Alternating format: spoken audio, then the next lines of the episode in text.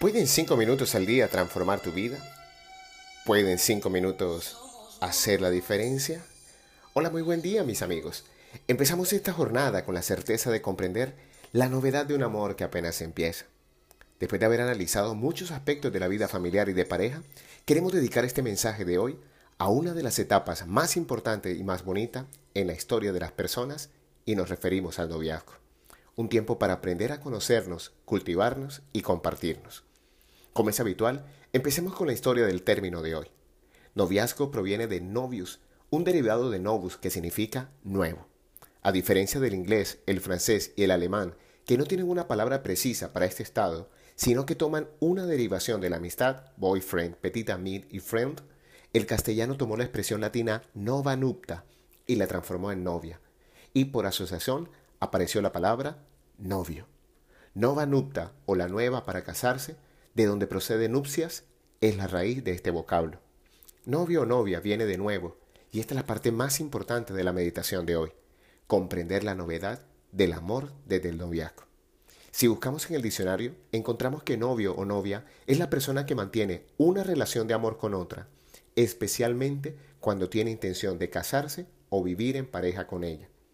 Y después de haber estudiado los lenguajes del amor, sexualidad y familia, así como la palabra pareja, ¿Por qué he decidido meditar sobre esta palabra? Porque tal como lo mencionaba al principio de este audio, el noviazgo es una hermosa etapa de crecimiento y autoconocimiento, para la cual como sociedad nos hemos preparado de manera muy precaria, y quisiera aportar un granito de arena a aquellas personas que hoy están viviendo esa etapa de vida. Lo primero que debo anticipar es que a pesar de la definición de estado transitorio que propone el diccionario para esta etapa, creo fundamental en cualquier pareja mantener el carácter de noviazgo durante toda la vida. Si se hace de manera sana, sostener el noviazgo en las etapas de casado es una excelente alternativa para mantener la llama del amor encendido. Pero mi atrevimiento para lanzar esta sugerencia proviene de esta acepción. Noviazgo se trata de un periodo durante el cual dos personas mantienen una relación amorosa con el objetivo de avanzar en el conocimiento mutuo. Si eso es el noviazgo, entonces esta etapa debe sostenerse toda la vida, porque quizás el mayor conocimiento personal y mutuo se da en el matrimonio, no en el noviazgo. Por supuesto que la palabra avanzar es la clave. Pero la otra acepción del término se utiliza para definir el tiempo que dos personas permanecieron en pareja antes de tomar la decisión de casarse. Y aquí la clave es la palabra tiempo. Por ejemplo, una pareja que acaba de casarse puede decir que previamente mantuvieron un noviazgo durante cinco años. Y es una de las preguntas que más recibo en mis sesiones de coaching. ¿Cuánto tiempo es el adecuado? Creo que cada pareja es un mundo, pero también soy consciente que el noviazgo también tiene etapas y en cada una de ellas se toman muchas decisiones. Es común que durante la primera etapa del noviazgo las personas estén más unidas y manifiesten más interés.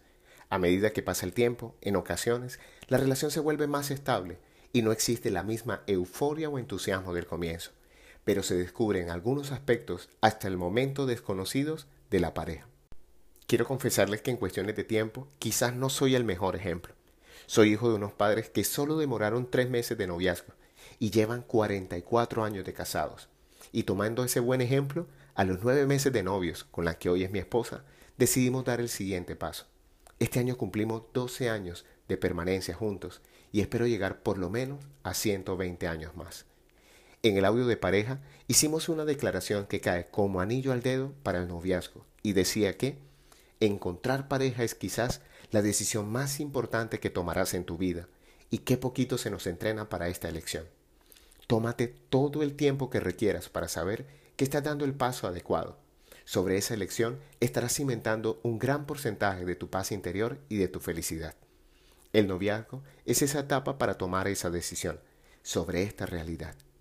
Tu pareja será el mejor espejo para verificar cuánto amor te tienes y sobre todo cuánto te conoces. Mañana empieza un nuevo curso de Descubre propósito con Enneagrama y esta sabiduría permite reconocer muchos patrones inconscientes de pensamiento y conducta, así como los vectores de crecimiento de un ser humano. La clave es encontrar aquella persona con la cual puedo llegar a ser mi mejor versión. Y ese fue otro audio. La canción del día de hoy tiene tantas versiones que es muy difícil elegir la mejor. Sin embargo, escogí la versión original de Armando Manzanero. Gracias, Jime, porque con tu nuevo estado de vida y numeral avanzando, inspiraste este audio.